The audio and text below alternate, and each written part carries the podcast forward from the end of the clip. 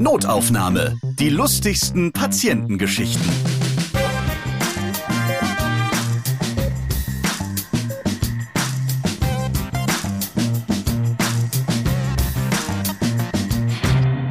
Hi, schön, dass ihr wieder dabei seid. Wir sprechen über die lustigsten Geschichten im Gesundheitswesen. Ich bin Vivi Köhler, arbeite in der öffentlichen Apotheke in Cottbus und begrüße Ralf Potzus. Hallo, danke, dass ich dabei sein darf. Sehr gerne. Wir haben von dir schon einiges gehört in der letzten Notaufnahmefolge, Vivi. Da hast du einige Geschichten erzählt, was Patientinnen so falsch bestellen, weil sie sich die ganzen Medikamentennamen nicht so wirklich merken können und wie resolut Rentner auftreten bei dir am Tresen. Könnt ihr gerne noch mal reinhören, wenn ihr es nicht mitbekommen habt. Und heute gibt es weitere Geschichten aus der Apotheke. Wieder mit dir. Schön, dass du noch mal am Start bist. Ja, ich freue mich auch. Ich freue mich auch, dass ich bei diesem Podcast dabei sein darf. Danke, Vivi. Sehr gerne doch. man tut, was man kann. Du bist PTA. Vielleicht kannst du noch mal ganz kurz erklären als Reminder, was da genau deine Aufgabe ist in der Apotheke. Ich bin pharmazeutisch-technische Assistentin. Ich bin die rechte Hand des Apothekers. Ich beliefere Rezepte, bespreche alles zum Thema Arzneimittel, Medizinprodukte, Gesundheitsvorsorge und was man sich noch alles zum Thema Gesundheit vorstellen kann. Ich kümmere mich um Warenwirtschaft in der Apotheke, ich stelle Arzneimittel her und noch vieles mehr. du, bist quasi die Gundel Gaukelei in der Apotheke. Du mixt und mischt und rührst immer ordentlich den Kessel um und braust da irgendwas. Ja, das kann man tatsächlich so sagen. Da gibt es so einiges, was in diese Kategorie fallen könnte.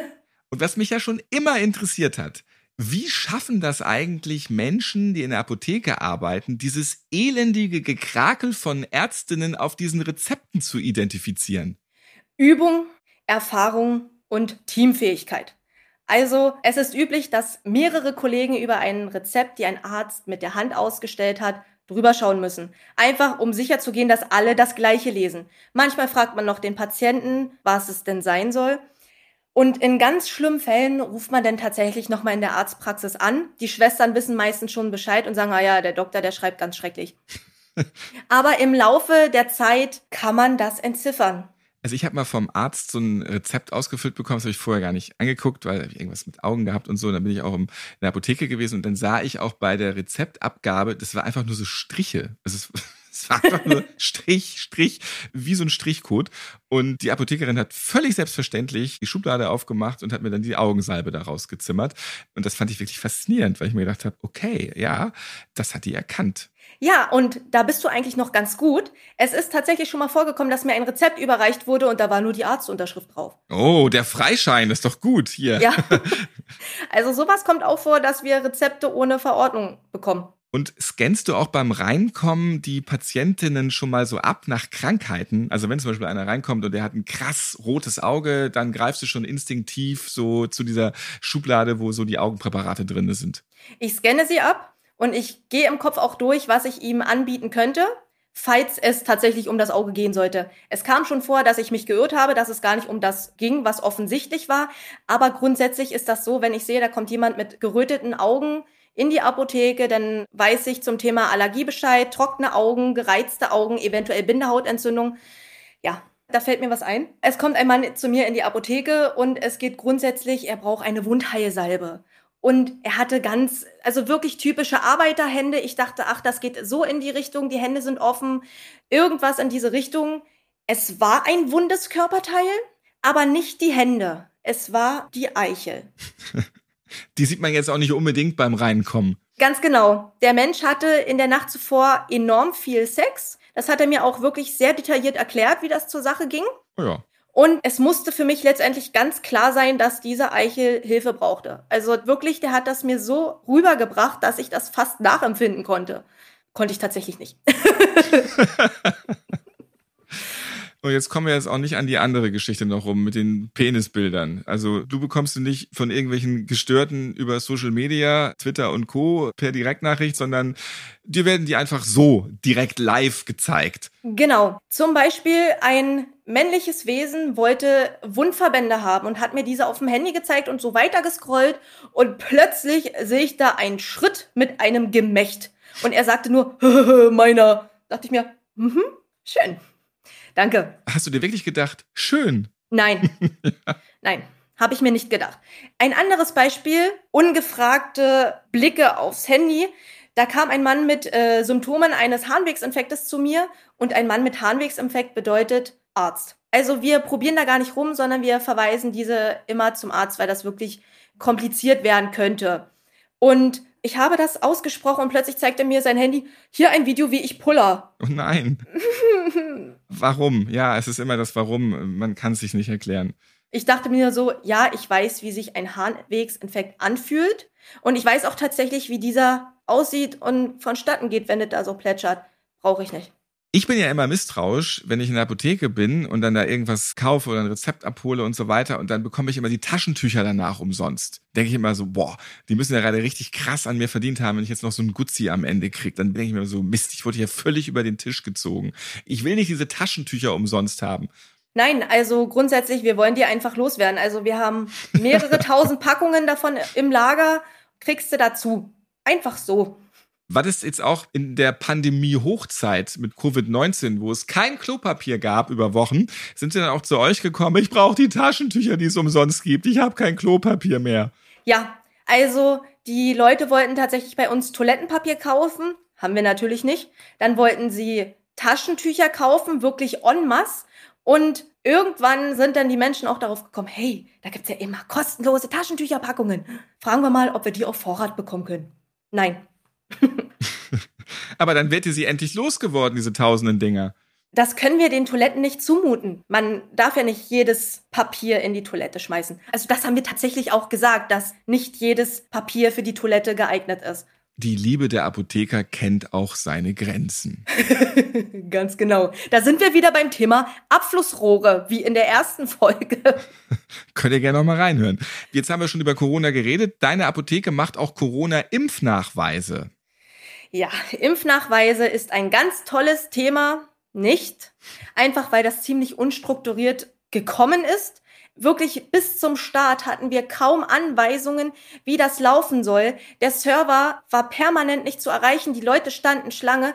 Die Leute waren sauer. Die Leute haben mit Anzeigen gedroht es war wirklich schlimm. Also mittlerweile geht das. Mittlerweile habe ich tatsächlich im Netz schon gelesen, gehen Sie in diese und diese Apotheke zur kleinen Orangen, dann geht das schneller. Oh. Habe ich mich natürlich richtig drüber gefreut. Cool, ja. Aber am Anfang wurde man schon sehr, sehr angefeindet. Und wenn Leute jetzt keine Zeit haben, wir sind eine große Apotheke, wir haben viel Kundschaft und wenig Personal. Das heißt, wir können nicht alles einfach so zwischendrin machen. Wir müssen die ähm, Echtheit überprüfen und alles. Das kann man nicht innerhalb von anderthalb Minuten mit drei Klicks machen.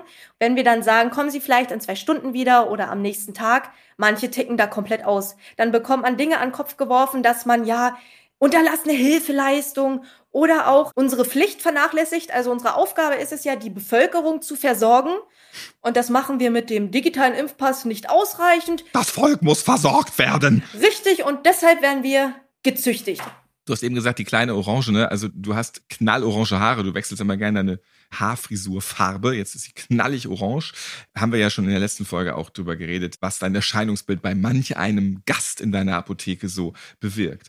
Du hast eben die Impfnachweise erwähnt. Das macht auch meine Apotheke und da kann man auch sehen, ja, wie die Intelligenz bei manchem Kunden, bei mancher Kundin so ist. Da stand am Anfang riesengroß ein Schild direkt neben dem Gerät zum Händedesinfizieren.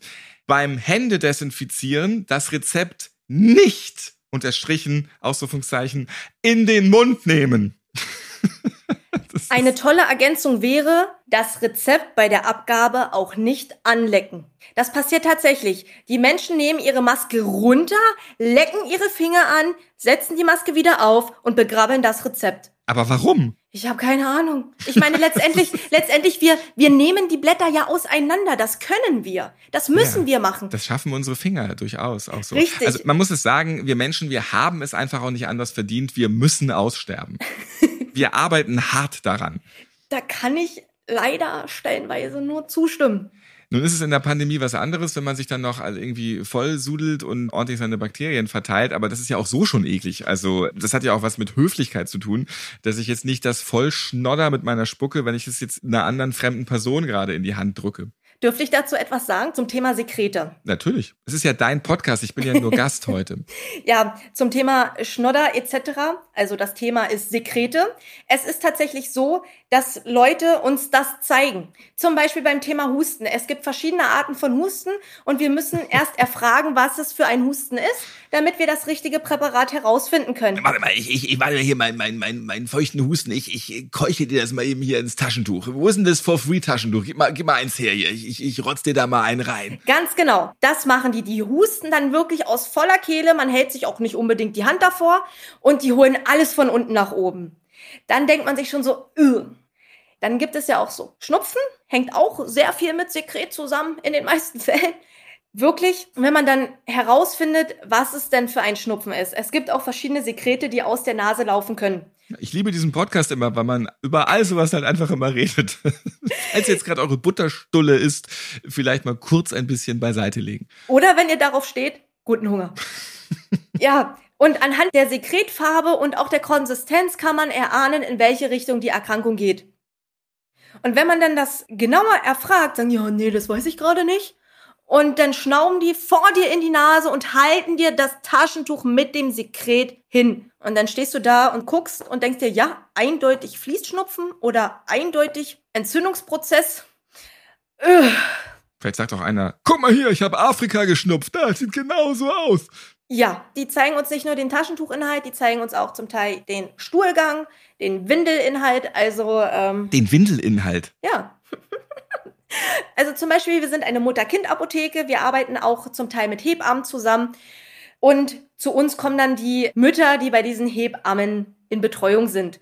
Und die stellen uns halt auch Fragen, wenn sie die Hebamme gerade nicht erreichen können. Und dann zeigen die uns die Windel und sagen, gucken Sie mal, das sieht sonst anders aus. Was ist das?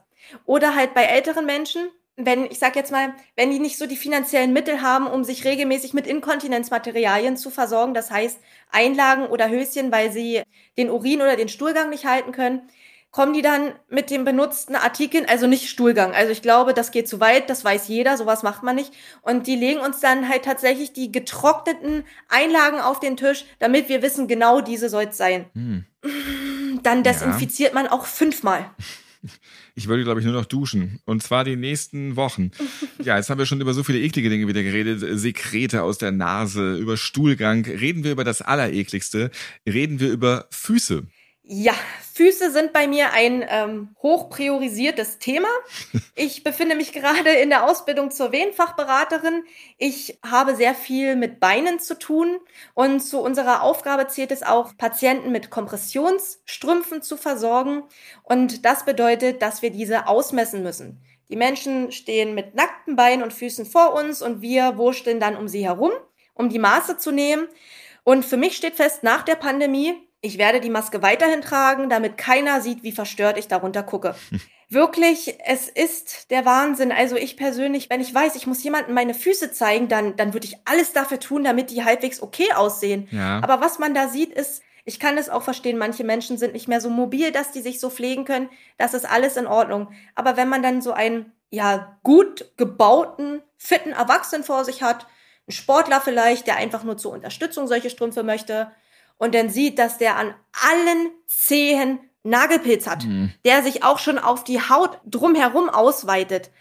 Holla die Waldfee. Da haben wir es wieder. Auch Zahnärztinnen und Zahnärzte freuen sich ja, wenn man vorher mal die Zähne putzt. Frauenarzt oder Frauenärzte freuen sich auch, wenn man sich unherum ein bisschen frisch gemacht hat. Ja, es passiert dann leider oft nicht. So eben jetzt auch dann in der Apotheke, wie wir jetzt wieder gelernt haben.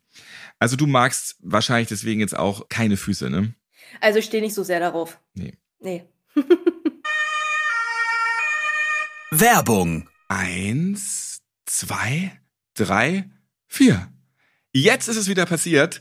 Alle vier Sekunden passiert in Deutschland ein Unfall. Also, wenn ihr diese Notaufnahmefolge gehört habt, dann sind währenddessen knapp 400 Menschen verunglückt. Das ist mal eine Ansage. Ich empfehle euch also diesen Podcast eher sitzend als fassadenkletternd zu hören. Nicht nur auf dem Weg zur Arbeit, sondern auch in der Freizeit kann uns jederzeit etwas passieren. Und wie ich weiß, hören ja viele von euch diesen Podcast auch gerne unterwegs. Deshalb erzähle ich euch was zur Ergo Unfallversicherung. Die unterstützt euch nämlich genau dann, wenn ihr einen Unfall hattet mit finanziellen Hilfen und Top-Beratung im Grundschutz und ergänzend mit individuellen Bausteinen wie dem Verletzungsgeld. Bei bestimmten Verletzungen werden bis zu 3000 Euro gezahlt, also deutlich mehr als nur ein Trostpflaster. Der Schutz, der gilt sogar weltweit, rund um die Uhr und alles ohne Gesundheitsfragen vorab möglich. Alle Infos findet ihr auf ergo.de slash Unfallversicherung. Klickt mal dorthin. Einen Link findet ihr auch in den Shownotes dieser Podcast-Folge. Und jetzt geht's für euch, hoffentlich, unfallfrei weiter mit den lustigsten Patientengeschichten. Werbung Ende. Du erlebst es auch immer wieder, dass mitunter Männer zu dir kommen, die so nicht so wirklich den Plan haben, was sie eigentlich holen sollen, weil sie von ihren Frauen hingeschickt wurden. Ganz genau. Und das betrifft wirklich ganz viele Bereiche der Apotheke. Also Kosmetika, also da sind die Männer komplett überfordert. Also wirklich, das ist das Schlimmste, was man einem Mann antun kann. Liebe weibliche Wesen, macht das nicht. Schickt nicht eure Männer irgendwo hin und lasst diese für euch Kosmetik oder Pflegeartikel kaufen. Aber die sollen halt auch mal was machen, verdammt. Nein, die machen das definitiv falsch. Macht ihr das? Das quält sie, macht das nicht. Und schickt bitte auch keine Männer in die Apotheke, weil ihr unter einem Scheidenpilz leidet. Bitte macht das nicht. Das ist eine Qual für die Männer. Wirklich. Also wirklich. du hast es deutlich gemacht, ja. Kannst du mal so Beispiele nennen? Was ist da so passiert? Zum Thema Scheidenpilz. Also es gibt verschiedene Behandlungsmöglichkeiten und Präparaten. Schon bei der Frage, bevor wir überhaupt was empfehlen können, klären wir ab, was die Symptome sind, weil manchmal kann das ja auch in eine andere Richtung gehen, wie bakterielle Vaginose oder so, dass wir erstmal herausfinden, dass es wirklich ein Scheidenpilz ist. Und schon bei der Beschreibung der Symptome stehen die da, hm, wissen sie nicht. Kann ich verstehen. Die Frau wird denen nicht sagen, es brennt beim Wasserlassen, es juckt, es ist gerötet. Kann ich verstehen. Und dann stehen die da, hm, na, sie hat sowas angedeutet. Ja. Und dann fangen sie schon das erste Mal an, eine Nachricht zu schreiben. Dann berät man weiter, was es für Möglichkeiten gibt. Soll es eine Eintagestherapie sein oder eine Dreitagestherapie? Absolute Überforderung. Dann wird schon die Frau angerufen und Irgendwann, wenn es dann um die Anwendung geht, also wie häufig wird die Vaginaltablette eingeführt, wann wird sie eingeführt, wie oft wird eingecremt, sagen sie, das reicht und wählen die Nummer der Frau und geben mir das Telefon und dann stehe ich dort mit dem Handy eines wildfremden Mannes mit dessen Partnerin am Telefon und versuche dort vor anderen Menschen eine Scheidenpilzberatung am Telefon durchzuführen. Ist wahrscheinlich auch oft so, dass du dann auch so durchs Telefon hörst, wenn er sie dann anruft, so, das habe ich doch alles schon gesagt, kannst du dir da nichts merken und so. Das ist wahrscheinlich auch der Klassiker, oder? Ja, hysterische Frauen am Telefon ist Standard, wenn sie ihre Männer schicken. Also nicht nur bei diesen Bereichen, auch wenn es um ganz einfache Sachen geht wie Verbandstoffe, Binden. Es gibt unterschiedliche Binden. Selbst das sorgt für Streitigkeiten in einer Beziehung. Schwangerschaft, Sex, auch wahrscheinlich Klassiker. Ja.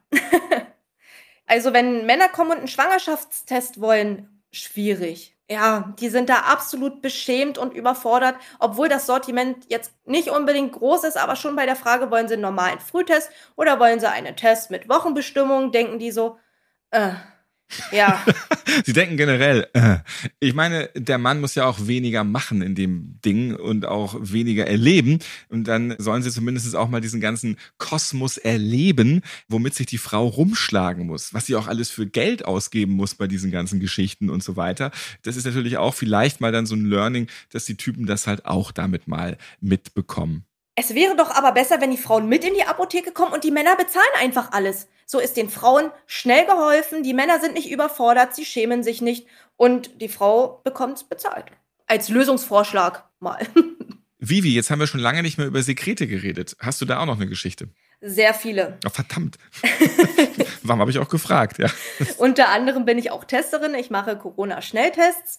Und was man da alles aus der Nase holt, mein lieber Scholli, das ist der Wahnsinn. Auch da wieder, Vorbereitung ist alles. Ich weiß, ich gehe jetzt zum Covid-19-Schnelltest.